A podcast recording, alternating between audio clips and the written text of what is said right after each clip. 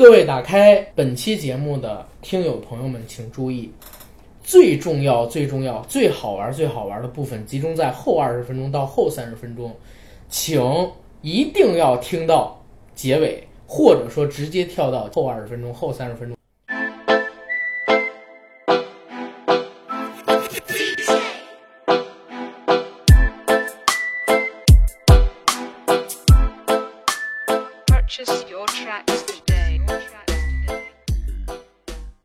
Hello，大家好，欢迎收听我们这一期的硬核电台，我是主播阿甘，大家好，我是小九。非常高兴呢又能在空中和大家见面。哎这是我们九月份的第二期节目，哎，是的，我差点说成第一期，后来想想也不是，啊，非常高兴在空中跟大家见面啊！刚才已经说过一遍了，哎，我觉得咱们这个开头能不能像说相声那样呢？这期不是要聊相声有新人吗？可以啊，就是新颖一点。可以啊。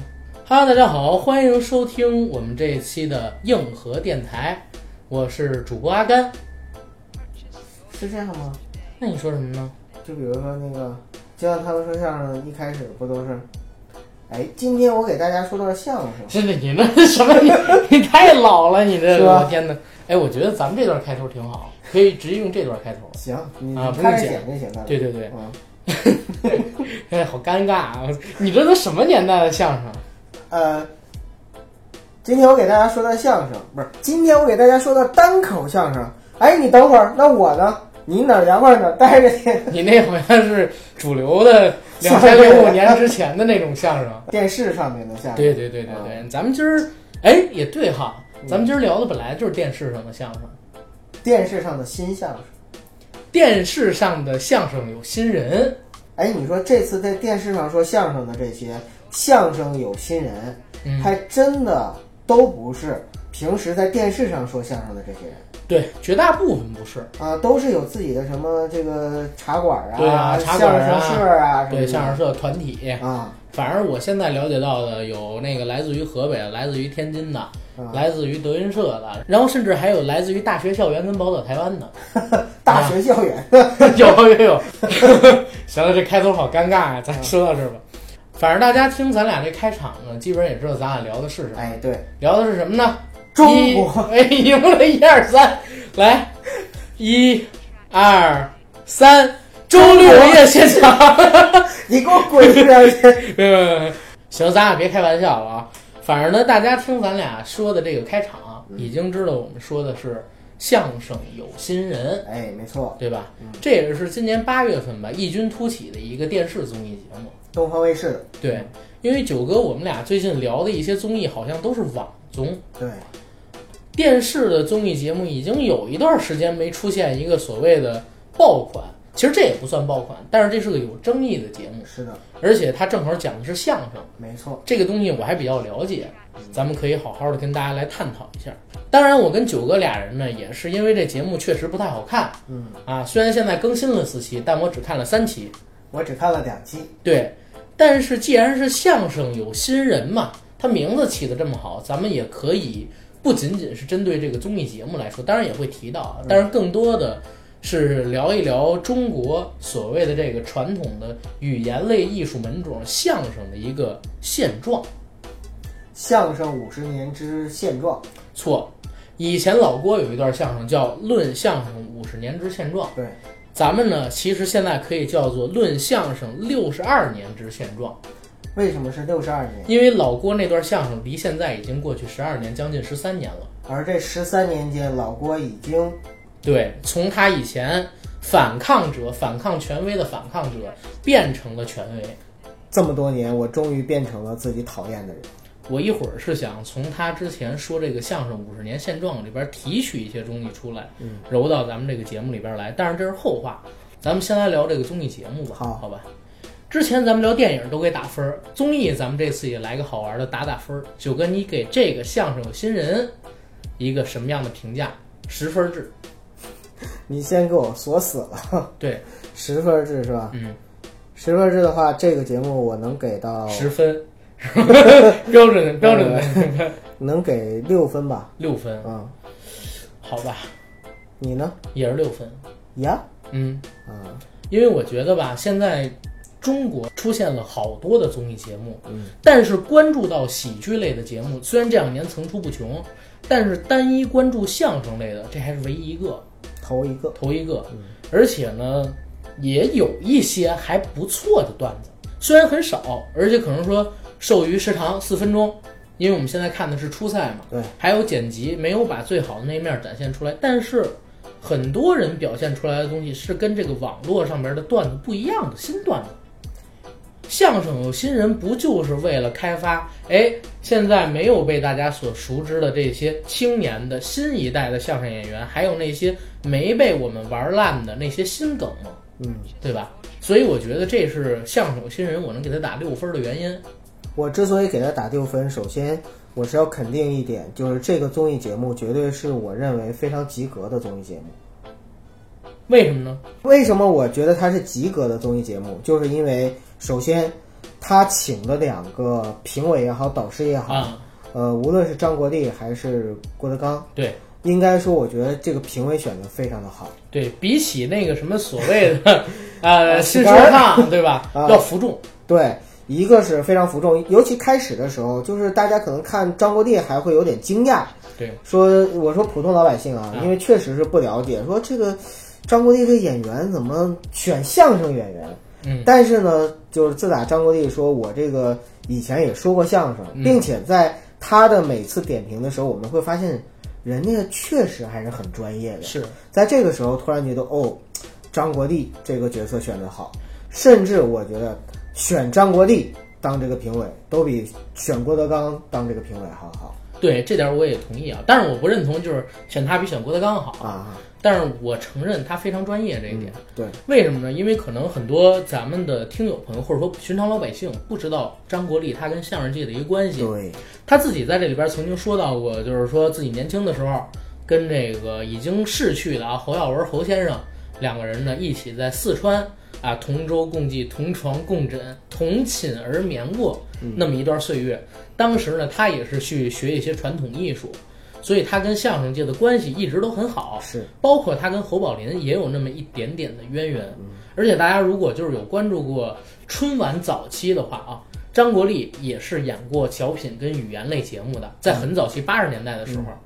而且张国立呢，如果大家有关注过，就是德云二十载当时的在应该是首体吧，当时的开幕演出，二零一六年不是德云社二十周年吗？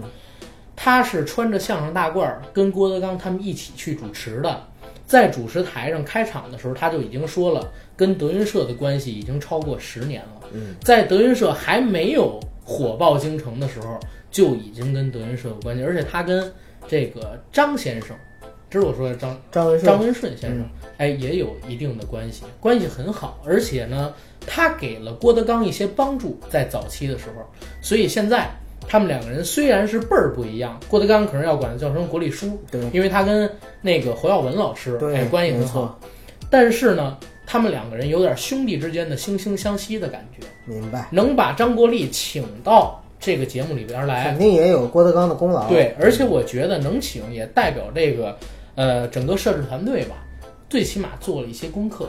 对，这是为什么我认为就是说他请的这个嘉宾非常呃合格的原因。对，还有一个呢，就是我觉得这些参赛选手相对来说大部分还是比较合格的。对，因为这些参赛选手，我们可以看到啊，就是每一个相声演员，有些是真正的专业的，有师承的，对，有些呢是业余的，但是业余还有一些是那自学成才，重新定义了相声的。对还出书了是吧？对，就是那个现在咱抛开啊，就这些业余的，其实他们虽然在基本功上可能是不如那些相声演员，嗯专业相声演员。嗯然后也没有就是从小到大那种童子功，对但是他们对相声的这份热爱，我是能够看到的。嗯，所以我就觉得，在整个的这个现场的表现来看的话，这个综艺节目，我感觉哈，嗯个人感觉，嗯在这说一句很不负责任的话，我觉得还是很真诚的。真诚吗，对，就是这些演演员还是比较真诚啊、的。这些相声演员相对来说还是比较真诚的。对，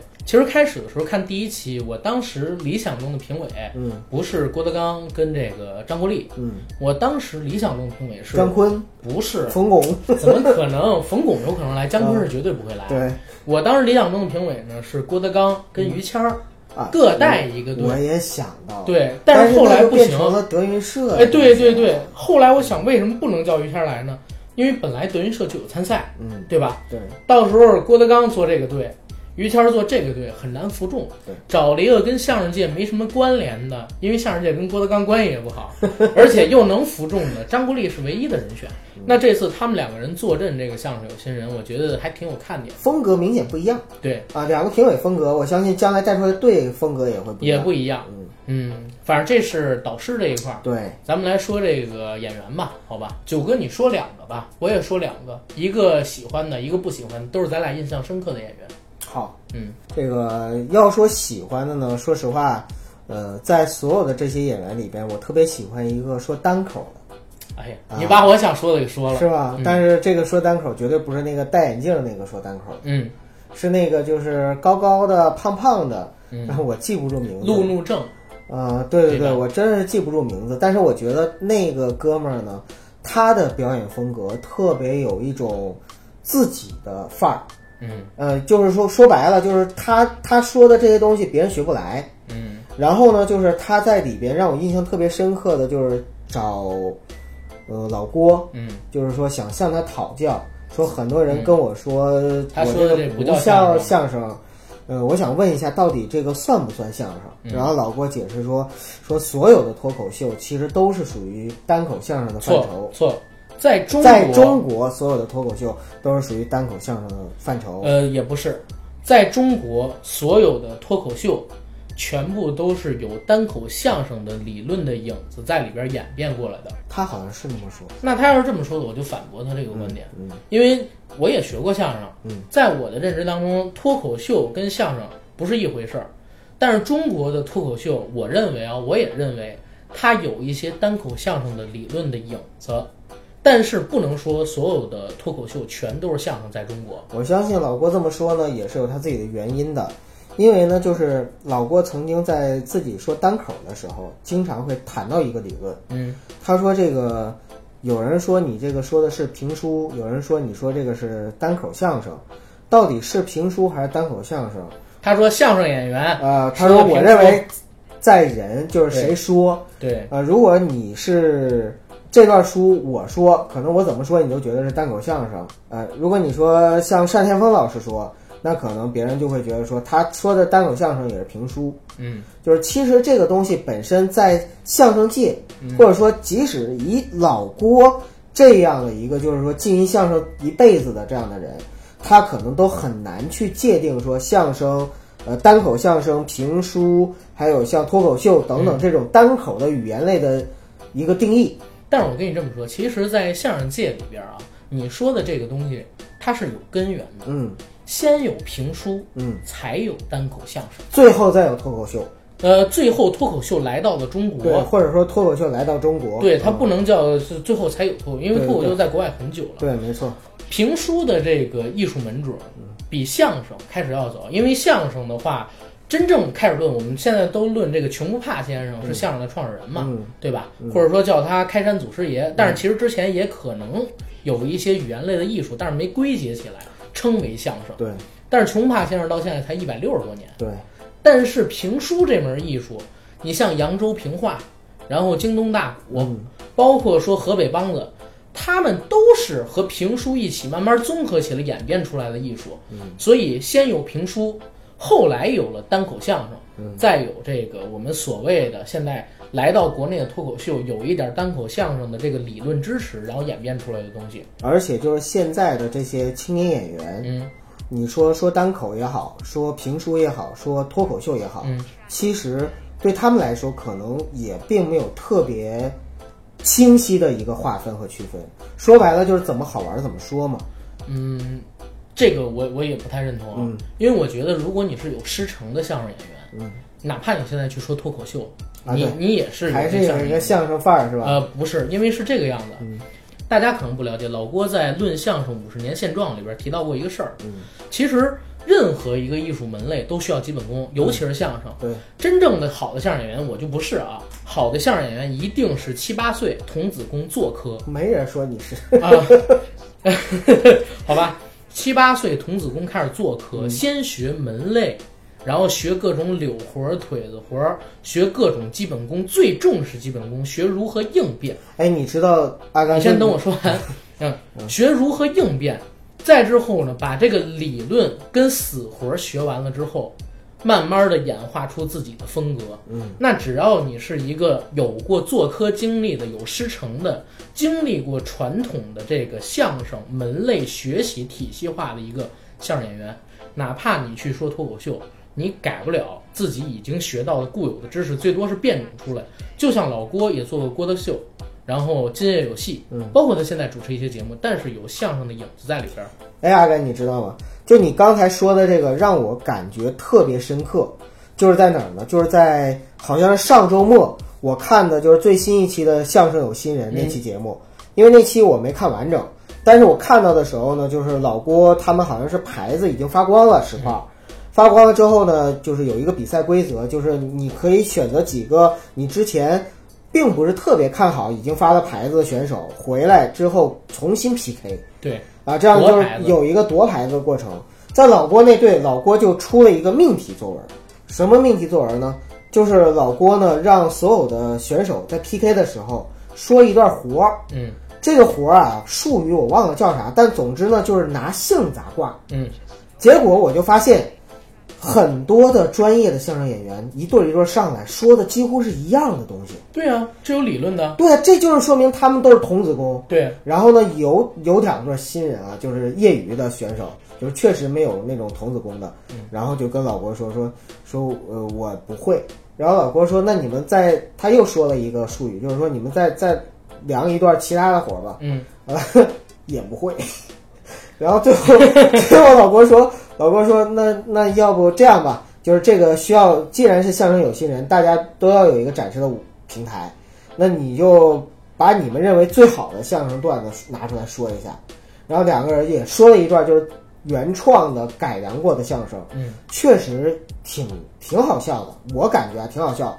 但是我非常深刻的感觉，那种相声就跟我以前看春晚上面，就是像姜昆，呃，还有就冯巩他们说的那个相声有一样，就是捧逗的界限非常的模糊，呃，然后呢是人说那两个人，电视相声，你不能单指这个演员。好吧，电视相声嘛对，啊，然后捧逗的界限非常的模糊，然后呢两个人在说的时候特别像在念词儿，对照稿，对而不是那种就是说我我逗我我逗你捧，然后互相砸挂等等等等，没有那种感觉。明白明白。所以在那个时候，我突然觉得说，老郭一直坚持的师承和这个传统的相声的基本功，这个东西，至少对我这样的人来说啊、嗯我是非常推崇的。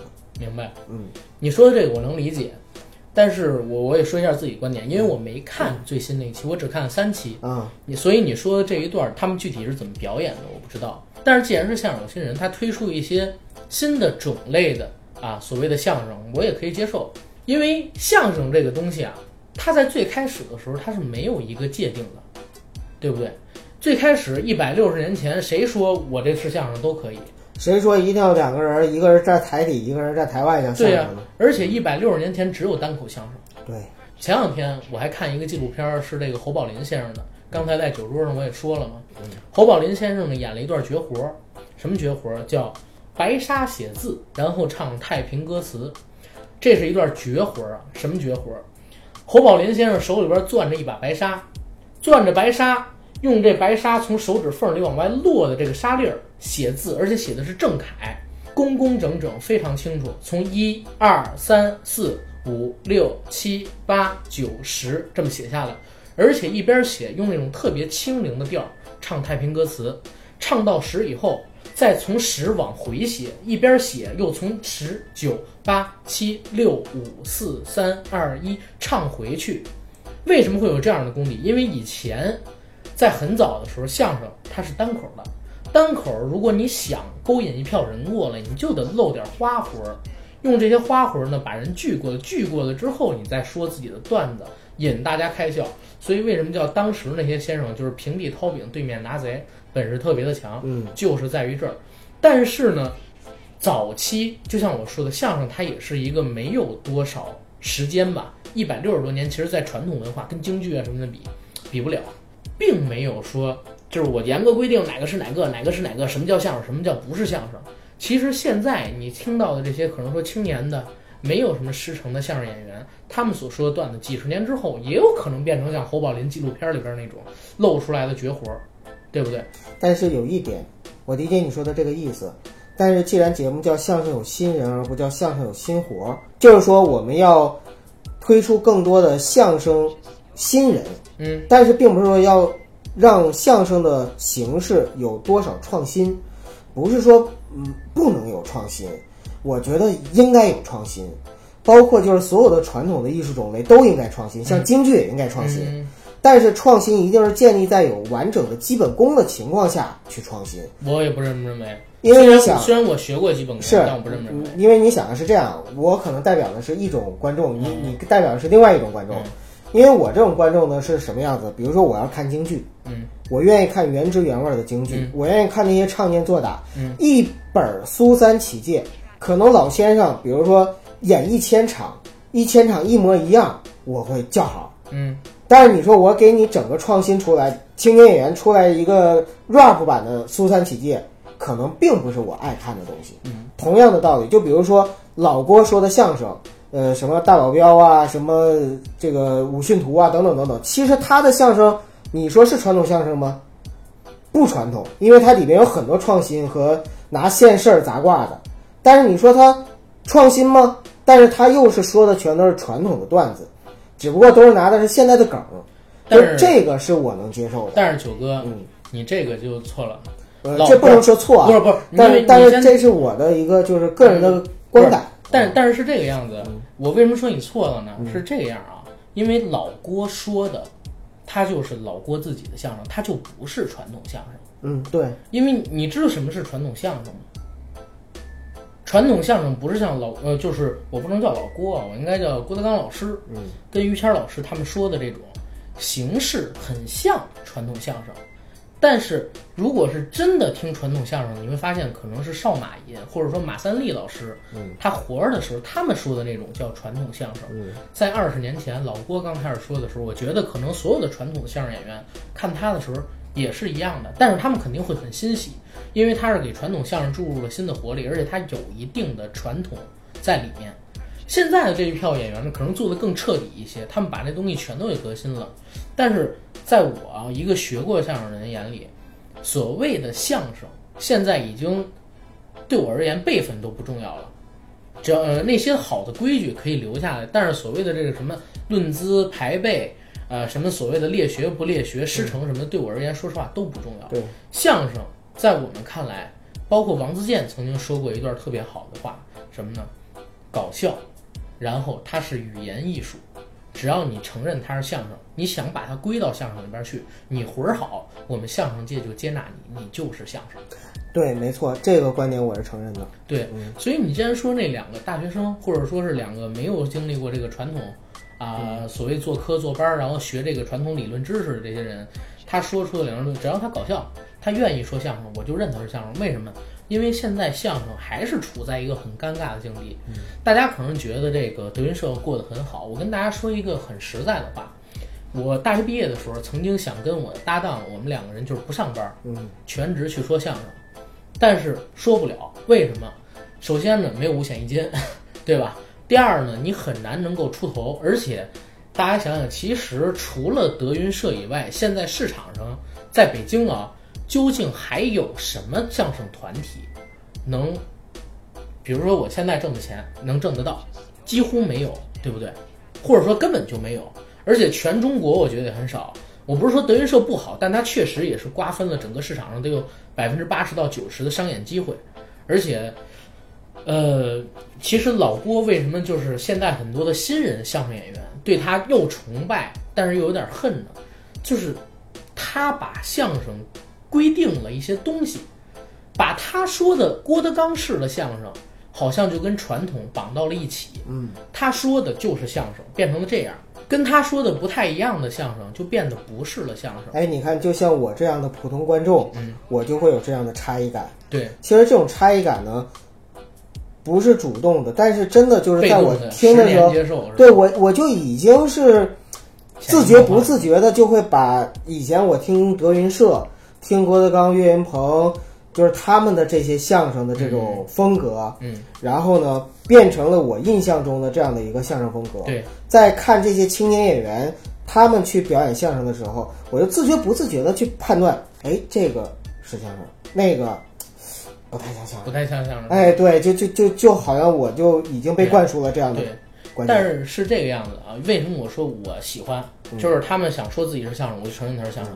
因为我刚才说了，相声处在一个很尴尬的境地，一边呢。你看着德云社火的不行，商演一票难求，嗯但是另外一边是全国各地所有的相声演员举步维艰，温饱都很难维持的这样一个状况。在《相声有新人》这个节目里，确实也有提到，对很多对儿相声演员，甚至也有哭鼻子的、啊。对，就是说我这个确实不易，我开这个相声社到现在赔了一百万，赔赔了几百万都有的。然后就还能再坚持。对，一方面我很感动，就是我觉得说真的有一些热爱相声、真正热爱相声的人在坚持着。嗯另一方面我在想，这哥们儿还是家里有钱。但是但是是这样嗯啊，呃，我想说的观点是什么呢？以前王自健嗯跟这个曹可凡、可凡倾听做过一期节目，当时曹可凡我不知道是捧杀啊还是怎么样，说王自健然后跟郭德纲快成平齐了，就是这是曹可凡自己使坏啊。啊！然后王自健当然不这么认同，说我最起码算个小天才，嗯郭德纲是绝世天才，比不了的。嗯但是呢，他说过这么一句话，什么呢？就是曾经老百姓打开电视发现是相声，哎，我们听会儿，这是相声，变成了老百姓一看是相声，哎，赶紧播台吧，不想听相声。郭德纲的出现之前，相声已经变成了植物人。郭德纲让相声恢复了知觉，然后王自健吹了个牛逼，说自己让相声睁开了眼睛。然后他说：“那未来呢？我们希望再来一个郭德纲，能让相声动动胳膊、动动腿，然后再来几个郭德纲，然后让相声站起来、走起来、跑起来。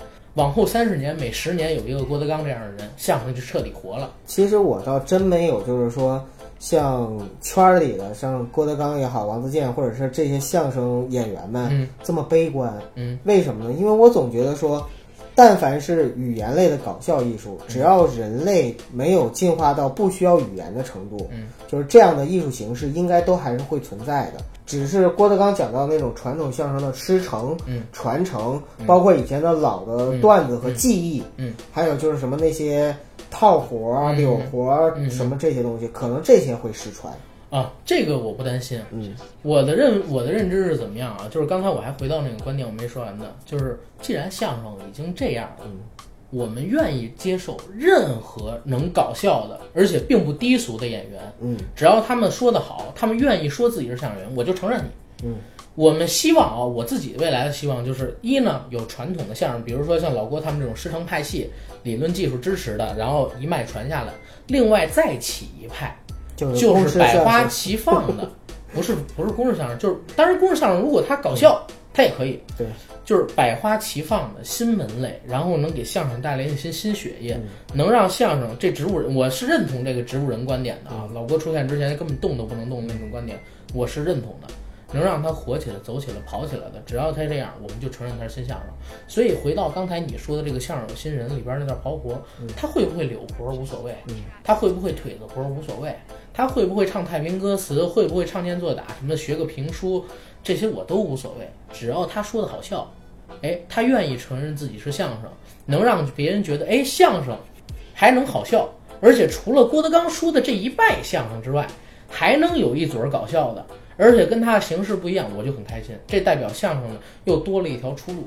这又回到最开始、最开始、最开始你问我的，我喜欢的那个演员。嗯我觉得这个演员，嗯就是这个单口演员，嗯他其实说的就是有自己的风格，并且嗯并不是德云社的这样的一个风格。对，呃，而且老郭还真的挺支持他，嗯给了他牌子，对，给了他牌子。说的就是好嘛。我觉得就真的是说的就是好嘛，因为之前，因为之前有另外一个就是戴眼镜的那哥们儿，嗯，那个也是一个单口啊，对，宋启瑜那个单口的相声演员，为什么你对他的名字这么熟悉呢？因为他就是北托的。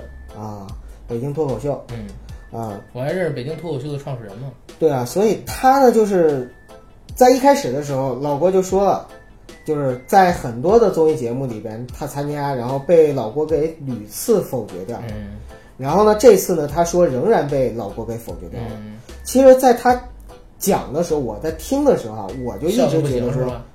呸，什么笑的？我真没怎么笑，我没怎么笑。但是他那种笑吧，是那种尬笑，就是我也笑，嗯，但是我那种笑呢，是听他说完了之后，我我我我就越来越感觉，我就觉得说他说的这些东西吧，换个人说挺好，嗯，他不适合，是，就是可能是无论是节奏感也好，还是还是这个表演性来说，但我总觉得吧，就是他不太适合自己做一个脱口秀演员。嗯，所以那个时候我总想，哎，你把你写的段子就给别人表演，你写段子就好了。嗯后来我知道那段子也不是他写的，因为段子是他老师写的，就是我们的公式相声的创始人。但是是这样啊，我我我有这样一看法，嗯，你觉得岳云鹏跟宋启瑜像不像一类人？不像，不像吗？不像，嗯，我觉得岳云鹏他在整个就是跟观众的互动也好，还是就是展现上面的话，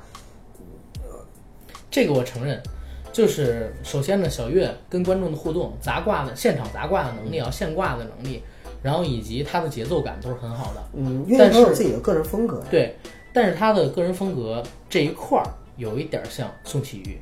其实岳云鹏是靠什么火的？他不是靠自己讲的有多好，他是靠自己首先动作表情。如果他活在电台相声的时代啊，岳云鹏可能火不了。对，没错。啊，他一定是活在有媒体能见到他脸的这个时代，他才能火起来的。所以他也算是一种相声的一个新门类嘛。而且其实我觉得孙越也有很大的功劳。对，孙越这个就一会儿再说了。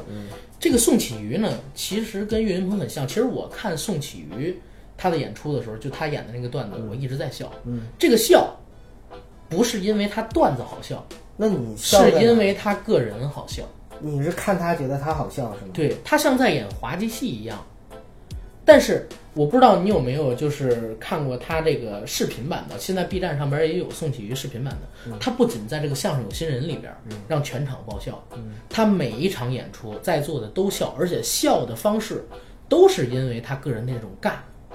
但是如果啊，如果有人去包装他这一点的话，不是在相声有新人这个舞台上被老郭来回撅，有可能变成一种风格。那你觉得周云鹏呢？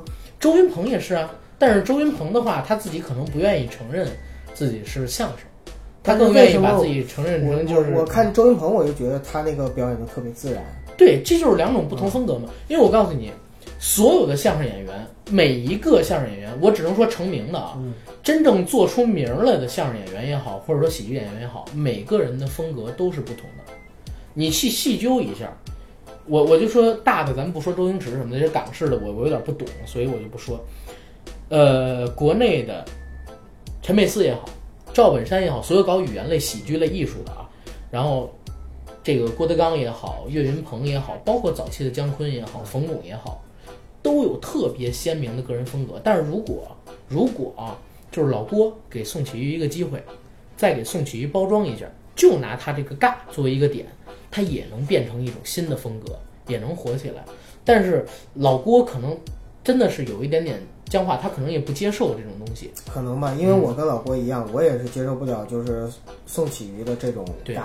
但是你看他的那个视频，我看过两次，让所有人都能笑，这个其实就很难了。因为你想让别人笑，这是特难的一件事；想让别人哭，你就惨呗。你爹死了，你妈死了，我靠，你爷爷奶奶都死了，你自己得了艾滋，被人强奸了大了，家大家就笑了，啊，大家不是大家大家就哭了。就哭不出来了，这么着。呃，不是，就是说真的惨。你看《好声音》嘛，对吧？但是呢，就是说想让人笑，真是很难的。人的笑源自于什么呢？反而那个陈佩斯老师理论我特推崇，就是优越感。我觉得我比你强，然后你发生了点蠢事儿，我笑。人的优越感产生了笑。我在看宋启瑜的时候，我为什么会笑？我比他强，他很尬，他很蠢，他站在这个台上，但是这有可能变成他未来的风格。但这个真不绝对，嗯，不绝对，不绝对呃。真的不绝对，嗯因为你要这么说的话，我在看那个就是夫妻二人公式相声的时候，我也产生优越感了，但我也没笑，优越感是怎么样？建立在这人比你蠢，但是可爱而。且不是他要自嘲，嗯，他要自嘲，或者说他自然而然散发出那种。而博士夫妻，他们俩始终建立在我高高在上的，对吧？我在说你们根本就听不懂的那些段子，所以他一上台说，哎，我这个什么相声的有限元，然后什么逻辑搞笑实录这些乱七八糟书，您也就能看懂最后一本书，我就已经反感他了。他说什么我都笑不出来，而且他那种高高在上的，就是他好像在俯视你。我们一直说出来卖脸朝外，你做艺的，尤其是你想博人一笑的这种，你是不能要脸，不能要面子的。任何一个搞笑艺人，那贾玲还天天拿自己身材说事儿，对，宋小宝天天拿自己黑说事儿，哎，对吧？然后郭德纲呢，现在也也不常说自己的缺点了，但是他也老说我还能拿下几个影后，对吧？这种呢，其实是属于自嘲对。但是那个博士夫妻，我是特讨厌在哪儿，上来就硕一指使，摆了一副高姿态，看不起这个，看不起那个。抱歉，我看到你的时候，我就已经开始讨厌你了。我不可能因为你说的任何段子产生优越感的笑，你这个讲的太有道理对吧？啊！而且这个让我就想起了 某些影评节目也是这样，对，因为我看那个的时候，我真的就在想，这不就是啊那个相声界的啊，民国之后第一相声演员 是吧嗯，然后你再说一个你讨厌的吧？我这不说完了吗？哦，就是他。难道还有别人吗？哦其实说实话，在《相声有新人》这个节目里边，除了这对交大的博士夫妻以外，嗯其他的演员，无论是从呃台上的表演，嗯，还是从台下的说话的态度、言谈举止，嗯我在跟九嫂一起看的时候，九嫂就说了一句话，嗯他说这个节目跟西中国有有嘻哈，因为他第二季没看，他只看第一季了嘛。他说这个节目跟中国有嘻哈完全不一样。嗯，我说哪儿不一样？他说这个节目里的这些相声演员一个个都特别有礼貌啊是，啊，互相就是毕恭毕敬，然后呢也会对导师非常尊敬。除了那对儿啊，嗯，然后但是西中国有嘻哈呢，就是中国有西瓜什么的，啊，中国有嘻哈呢，就是七个不服八个不忿。嗯我看你也不顺眼，你看我也不顺眼。对对他说：“哎，这个是一个特别大的不同。”我说：“那当然了，因为艺术形式流派不一样，对所以说每每一个呃艺术形式可能它都有不同的风气和风格。而且是这样，相声它是一种希望你听到我的作品笑，讨好式的，对对，讨好式的，而嘻哈是这样，我自己要自我表达式的。对，我要真实，而且也是因为你说导师尊重不尊重，也是因为这个有嘻哈导师不能服众，嗯，对不对？反正不管怎么说吧，正因为如此，确实我对这些呃，无论是说的好的，还是说的我觉得不怎么好的，嗯我都不反感。我、我所以我没有什么讨厌的，除了那对博士夫妻明白。那我我喜欢的啊，我刚才跟你一样，就是说路怒症的那个、啊，还有别的吗？再说一个没有了，真没有，真没有。啊，他节奏感特别好，那哥们儿。其实说相声也好，或者做任何的一个艺术门类的形式，只要你是肢体语言表达，或者说是语言纯口头表达的，最重要的节奏，只要你节奏把控的好，效果自然就来了。因为任何一个包袱都需要一个让观众去反应的时间。对，没错。如果观众如果观众来不及反应，你这个包袱就结束，接下一个包袱了，观众笑出来。没没想，对，就没想，嗯对对对，这个叫没想，这个这个词儿用的很专业。但是如果你节奏把控的好，该想的地方想，而且是攒底儿的话，嗯。哎，你这个段子，你这个人就立起来了，你这个艺术形式就牛逼了。对，对，所以那哥们儿为什么我说我佩服他，特别稳。四分钟的时间，台上面对着郭德纲，如果你换我，就就就帕金森了，你知道吧？真上去也不至于。呃但是我明白，肯定是心中小鹿乱撞。对对对对，他那样的非常稳，稳在哪儿呢？就是每一个字儿就用自己的速度压着出来，压着说您怎么剪是你的事儿，哪怕我超时四分钟，我也把我这段段子按我原有的时长说完。我去拿我这块牌子，我拿到牌子是第一位，我不需要配合你们，这是我对他的一个印象。然后让我讨厌的呢，除了你说的这个哎交大夫妻之外，我突然想到有可能是谁了，就是谁我我能理解你，谁？是不是谢金不是，啊？不是谢金，不是，那我呃，辈分儿辈分儿太高了，应该给 应该给到尊重，给块牌子嘛。那我就没猜到。嗯你还记得吗？有一段是用鬼畜的速度说报菜名儿，我请您吃啊想想起来了啊，嗯我请您吃蒸扬州，对对对，蒸熊掌，就那个。啊，为什么说我讨厌他呢？是因为后来爆出来他这个段子是抄袭了 B 站 UP 主做的一个鬼畜视频，啊，就是说他这个是抄袭，对，然后他在台上还说自己是纯原创。后来呢，那个 B 站 UP 主又发了一个视频 diss 他，就把两个视频摆到一起比对了一下，任何一个坑节儿，任何一个底，一个包袱，全都对得上，节奏都一样。有点无耻啊。对，而且更无耻的是什么呢？更无耻的是 B 站 UP 主发的这个视频之后，就有粉丝找上去了嘛，找上他的微博，然后他承认一下，说这个是我们看到，他又承认啊，就是在微博上承认，说我看到了一个什么视频，然后我就给他做出来了，但是他在台上说的是自己纯原创，对吧？说自己是纯原创，最关键的是什么呢？就是说。B 站 UP 主需要你一个道歉，这哥们儿没道歉，特别无耻的，然后又贴出了一段反驳 B 站 UP 主的东西。但是我看了那个视频，他是一模一样的。然后其实那哥们儿，如果你有印象的话，几期他也挺不忿儿一些人的，我挺不喜欢他这种性格。说相声博人一笑嘛，太狂了，没什么意义，对吧？因为你说的这个我有印象，嗯当时我还因为我不看 B 站嘛，嗯我当时还有一种眼前一亮的感觉，嗯说哎这个挺逗的，而且以前没听过。但是你这么一说的话，我突然觉得说你。如果真的是拿从从别人那儿学来到的，对，拿来你直接说也没什么。对，你就说老郭我什么的谁不抄段子呢？对不对对对，之前那个吐槽大会也说过，说那个你要是这个没素材了，好像是池子吐槽曹云金，说你要没素材了，你就看这曹云金的相声，那对对网络段子全都有了。对然后如果实在是没有的话，再去看一段老郭的相声，对一样的道理。对但不管你怎么样，你别说死乞白赖把人东西都偷来了，然后你还不承认，说这就是我亲生的儿子，对，这就有点无耻了。这个愿意拿别人生的儿子当自己亲生的，我觉得也挺好，跟这是两种概念啊。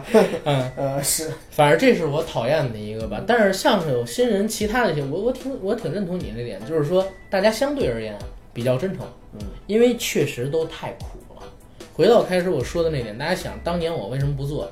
最重要的一点，你没有任何收入上的保障，而且在中国做相声，你还要面临德云社这么一个大山，绝对的大山，卡死了的大山。我不是说德云社不好，他很牛逼啊，他很牛逼，但是很多青年的相声演员，或者说一些小团体，难了。对，嗯，而且你出去之后，有人还不认你，说你这都不是德云社的，可是你说的比他好，但是你票卖的没他好，你还是养不活自己，最后你只能等着看德云社能不能把你收了呀，或者其他形式。其实中国需要很多这种相声有新人的类似的综艺节目，针对于语言类艺术的。他可能以前不是办那什么相声小品邀请赛吗？但是那个是他妈纯粹的政治挂帅的啊，所谓的语言类节目的评选，我觉得那就是扯淡。多有这种地方台的，再来个五六七八个节目，每年搞这么几次，越来越多的新人就出来了，对不对？越来越多新人就出来了。其实相声有新人，他这个节目并没有像有嘻哈似的主动找到各个团体里边有名的这些 rapper，让他们过得上这个节目，而是直接办了个海选，好多人自主报名过去，我都差点报名。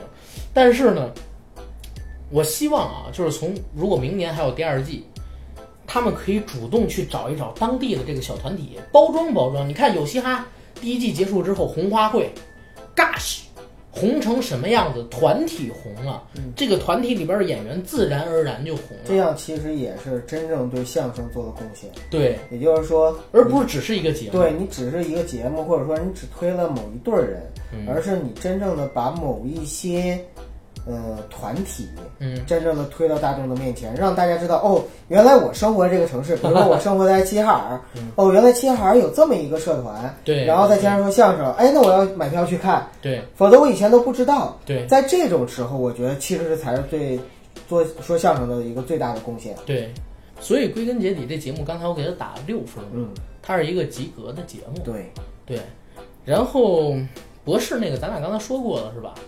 博士那个也没什么太多聊的，其实骂一句操蛋就得了。对，后边我补几句，补一个相声六十二年之现状，好，对吧？距离老郭说这个论相声五年之现状已经过去十几年的一个时间了。是时间过去了这么久，我们再来看看中国的相声行业发展成什么样了。老郭当时举到就是山子堰口、永定门桥外，然后有人卸车皮，卸完了车皮，然后呢跑到这个澡堂子里边去泡澡，用这一天的工钱吃一碗白皮儿，然后呢喝二两酒，晚上一个油渣捆着烙饼，把这东西吃了，逛天桥，养活了天桥里边大批的闲散人员跟所谓的这些卖艺者。嗯，当时讲到这个侯宝林先生，不是有这个所谓的啊白沙写字儿，然后唱太平歌词这个决议吗？很牛的。刚才咱们在酒桌上我说了，我说侯宝林先生旧社会一天赚几个大洋，对，那可是几百大洋就能在北京买套宅子的年代，绝对算是高收入有本事的阶层了。那到了相声进入了新中国之后，其实经历了一段很黑暗的时期。这段时期是从什么时候开始呢？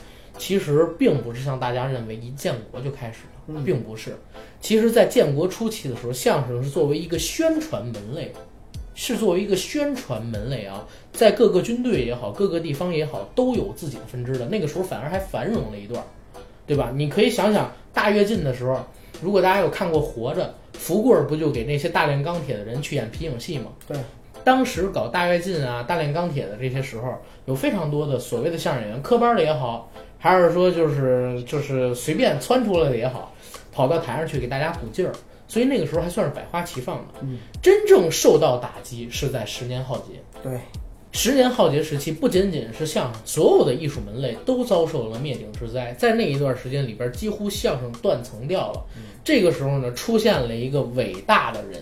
其实这个伟大的人，我刚才提到了他的名字，他在建国前就已经很牛逼了。嗯这个人就是侯宝林先生。侯宝林先生革新了相声，开创了歌颂相声，近乎是以一己之力把相声保送进了文革还有文革后的时间。对，嗯侯宝林先生，大家想一想啊，如果你细数几十年前，马三立老师可能算一个，侯宝林先生可能算一个，但是马三立先生在文革期间是跟他的儿子少马爷啊两个人被下放的，几乎就等于这十年之内没什么消息。嗯，而侯宝林先生，我不知道大家有没有看过这么一个小品，是侯耀文跟古月演的。古月就是毛主席特型演员，演了一个小品叫《毛主席与侯宝林》，这是在综艺大观演的。嗯，而且这个小品里边啊，讲的据说是实事儿，讲的啥呢？就是有一天在下午的时候，侯宝林先生接受到了毛主席的邀见。这个小品一开场是古月扮演的毛主席抽着烟，让自己的警卫员儿给这个侯宝林先生沏龙井，而不是碧螺春，嗯说侯宝林先生爱喝龙井。然后这个时候，那个警卫员说啊，主席连侯宝林先生喝什么茶都知道。人家说，哎，侯宝林先生跟主席那是老交情了。嗯，这个时候呢，侯宝林扮演者就是他这个侯耀文扮的那个老年装嘛，走出来跟这个语主席聊这个语言艺术，主席还亲口夸赞你可是语言艺术的大师啊。所以你可想而知，侯宝林先生当时有多大的一个影响力，近乎是把相声以一己之力保送进了文革后的时代。嗯而且呢，他还发掘了马季先生。马季先生牛在哪儿？马季先生是把侯宝林先生他所谓的这个歌颂类相声又给发扬起来了。到了后期，甚至出现了就是只有马季说歌颂型的相声才好笑，别人说的不好笑，而且这是历史因素决定啊。这个是历史因素决定的，不是说大家都想说歌颂型的相声，是而是你如果想活下来，保存这个文化品种，你只能这么去说相声。没错，当时老郭也讲到了，有非常多的老艺术家面临一个什么样的情况？自己说相声的时候，有纠察队过来，他在纠察队的这个什么指导下，只能说歌颂型的相声，大家但是大家不爱听，所以都是趁这个纠察队不在的时候说一些打擦边球的相声。嗯门口呢找一个人来放风，纠察队一来了就叫什么呢？叫兔子来了，呃，什么呃撒尖缸还是什么东西？那那是个那是个老套活啊，我就不懂了，忘了。这句暗号代表什么呢？就是说纠察队来了，赶紧改活头。嗯然后这些老先生就改活，从这个打擦边球的相声改成这个歌颂型相声。但是有的人说了几十年打擦边球的这种相声，或者说传统的那种俗一点点的相声，他不会说新相声怎么办？就埋低了声音说。结果纠察队又说声音小，不好好说相声，又拿这个跟他说事儿。那只有马季先生把这个门类给抬起了之后，又收了姜昆、冯巩等等一系列的徒弟，而且姜昆、冯巩其实也会说一点传统型相声，不是像大家想的一样，就是姜昆、冯巩都不会说，那是扯淡。嗯当时马季是好几个大师一起跟他教，基本上把能学的相声的老知识跟体系文化全都学到了。他教出来的徒弟基本功挺扎实的，你看冯巩也表演过自己的快板，打花魂溜的不行，对不对？所以这票人也是有功底的。但是为什么说相声到后来又不行了？是因为赶上了一个不太好的时代。在七十年代、八十年代的时候，相声一枝独秀。如果中国的语言类艺术只有相声这一个是单独为搞笑来的，陈佩斯老师呢发明了小品，嗯啊，他是定义了小品这个词的人嘛。相声很难跟小品做，小品啊有道具，对有舞美，对，有很多个人配合，形式也丰啊富，，形式也丰富，大家能直观的去看，而不是要通过相声给你传或者铺垫，铺垫出包袱来。所以小品上了快，很多老的这个说相声人都转说了小品，比如说黄宏，嗯比如说范伟，嗯啊，当然也都是老师啊。所以相声在八十年代、九十年代的时候，九十年代末吧，从冯巩他们退下了之后，冯巩也是值得一说到，冯巩的这个讽刺型相声非常牛逼，嗯非常非常牛逼。呃，等他们退下来，或者说创作经历不行了之后，进入了一个非常非常尴尬的时期，就是像我刚才提到的那个所谓的啊，大家以前一看相声，哎，是相声，我们留一会儿，变成了哎是相声，我们不听了，对吧？直到说，哎，张文顺先生，呃，郭德纲，当然我们还要提一嘴李菁，三个人发起了让相声回归剧场，面对面贴近观众，办了北京相声大会，也就是德云社的前身。对，直到零五年、零六年的大火，当然是通过什么孝陵广播呀，通过什么北京卫视，还有天津卫视，哎，对他们的那个推广，让他们终于火起来之后，相声才有了一点生机。但是最近这十几年，这刚才我说的都是老郭那《论相声五年现状》里边的事儿。是但是最近这十几年又发生了一个什么事儿呢？就是中国的相声门类，我们在一开始提到了，好像被老郭给限定死了，变成了德云社说的相声才是相声。我不否认他们说的好玩儿，嗯，说的好，对传统有功底，愿意去学基本功、做科这些东西，都是从老郭回来之后把他又抓起来的。嗯，但是也锁死了一些相声类的，呃，新的可能性。相声类的新的可能性。那现在十几年的时间过去，老郭呢，他是主持、演戏、导演全面开花。他门下的几个徒弟，现在我看到的，比如说像是那个什么张云雷，对，比如说什么呃栾云平，现在栾云平我挺喜欢，最起码有点文化。那个叫张张什么呢？烧饼吗？不是烧饼不行，烧饼是烧饼真是老天爷不赏饭，他嗓子不行。曹鹤阳，呃，对，不是不是曹阳，那个叫就是特贱的那个，说话特脏的那个，嗯也是姓张的。张九龄，不是张九龄，张什么的我忘了，嗯、叫什么？张鹤伦，对，啊张鹤伦，张鹤伦还有那个严云达之流，我真是看不上。他们是完全把相声变成了一个低俗恶俗的一个所谓的表演吧。他们所有演出的段子全部都是以耻笑残疾人，或者说拿性、拿恶心的东西，说是像张鹤那不伦，就像那个就是那种草台班子二人转了吗？对呀、张鹤伦他本来他就是干二人转的，后来来这边弄。他在最开始的时候，嗯，曾经说过什么 A B 哪个 C D 呀、啊，这其实也没什么特殊的。嗯我看过他一段段子，看了一点儿我就看不下去了。就是他说出了一个什么群曲乱舞，嗯然后在舞台上学曲，看了之后我就再也看不下去了。太恶俗。对，太恶俗了。而所谓的这个张云雷可能还稍微好一点，但是他是走偶像路线的，这又出现了一种新的相声。小伙，儿长得蛮帅对啊，对，哎，这个就让我想起高晓攀。嗯，高晓攀也是属于那种走偶像文青路线的说相声。这个高晓攀，我在我的认知当中啊，他不是一个牛逼的相声演员。嗯，我觉得他长得蛮帅。高晓攀有点像这个博士夫妻呃，不，我更愿意说他有点像高晓松，高晓松，呃，就是清高，对，有自己的啊清高，但是他跟博士夫妻还不一样。对，那肯定是，肯定是不一样。你别别别别把我引坑里啊！我没有攻击人家。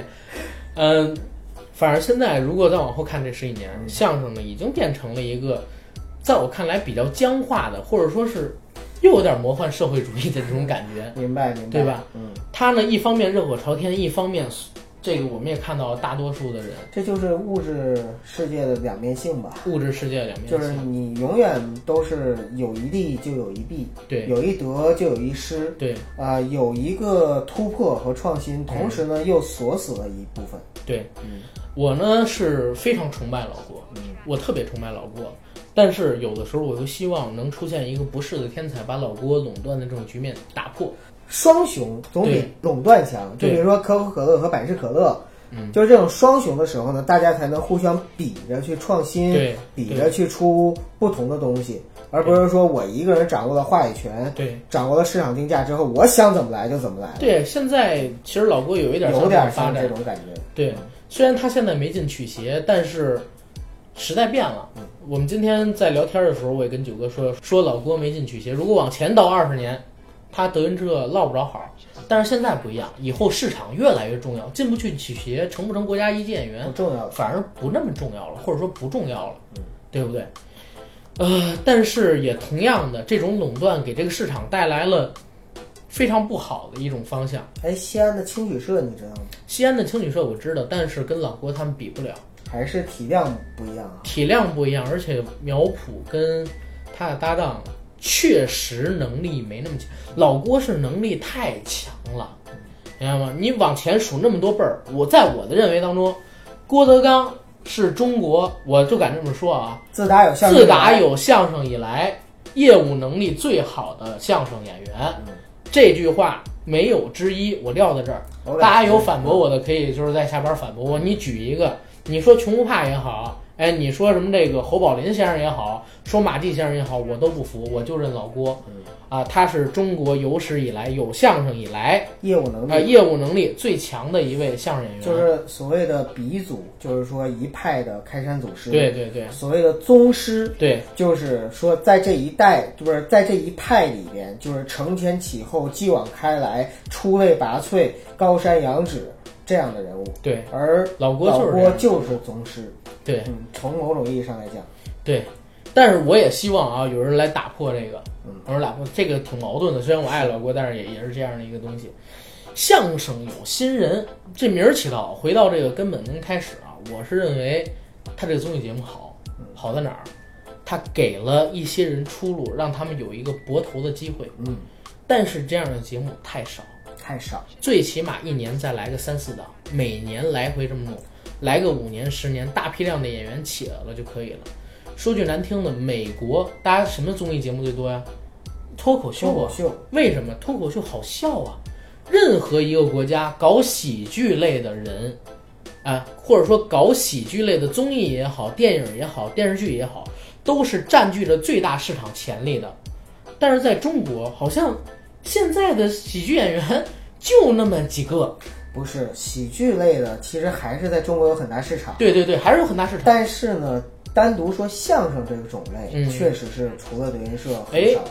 这个我我还有点那啥啊，搞喜剧的，好像出头的还真没多少。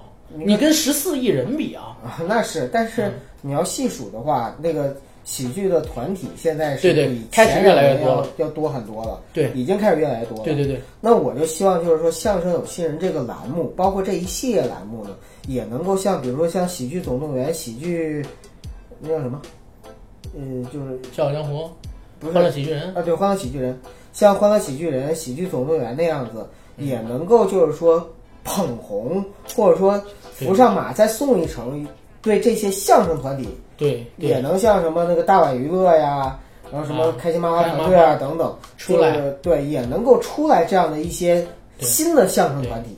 啊，剩下的就是看以后了。因为现在我们所说的这些团体也好，都是已经有一定资源的，才能参加这类型的节目。你像是《欢乐喜剧人》，它是一个很有门槛的一个喜剧竞演的节目。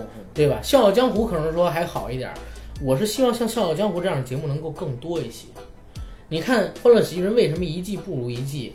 因为已经开始透支这些团体里边的能量了。而且我会发现这个慢慢的变成了越来越多的熟人之间的狂欢，嗯，就大家都成了朋友，都熟了小团体嘛，啊，越来越小了这个圈子。对对。这不对，这应该是越来越放大放的对的。但是你刚才说的一点特别好，就是中国在经历了漫长的、严肃的、整齐划一的，大家就是特别崇尚集体主义的这个时代之后，越来越多的新潮思想、开放思想冒出来，然后越来越多的团体涌出来，对以后肯定会越来越多的。对，这只是个开始，它绝不是终点，没错，因为你市场在这儿，十四亿人在这儿，而且现在经济这么不好，我有信大家。需要需要相声，对吧？对，需要欢乐。对，需要笑声，对，需要相声。不是需要笑声，怎么老需要说相声？相声带给我们笑声。嗯，嗯，让我们期待吧，对，没错吧。哎，阿甘，你看了《相声有新人》，你看到那些女演员表演了吗？我觉得一般，非常一般。我一个都没看着呢。有啊，啊，有他们他们演那个的怎么样啊？一般，特别一般。是吗？嗯，啊，那看来这个对于女演员来说不太友好也有一个对，不太友好。就是相声还是要自嘲嘛，嗯女演员很难自嘲。其实贾玲她如果还瘦还漂亮，她可能也很难。可能也很难出头。啊，对，这这句话没有任何歧义啊，对对对。大家可以品这句话，我说的没毛病。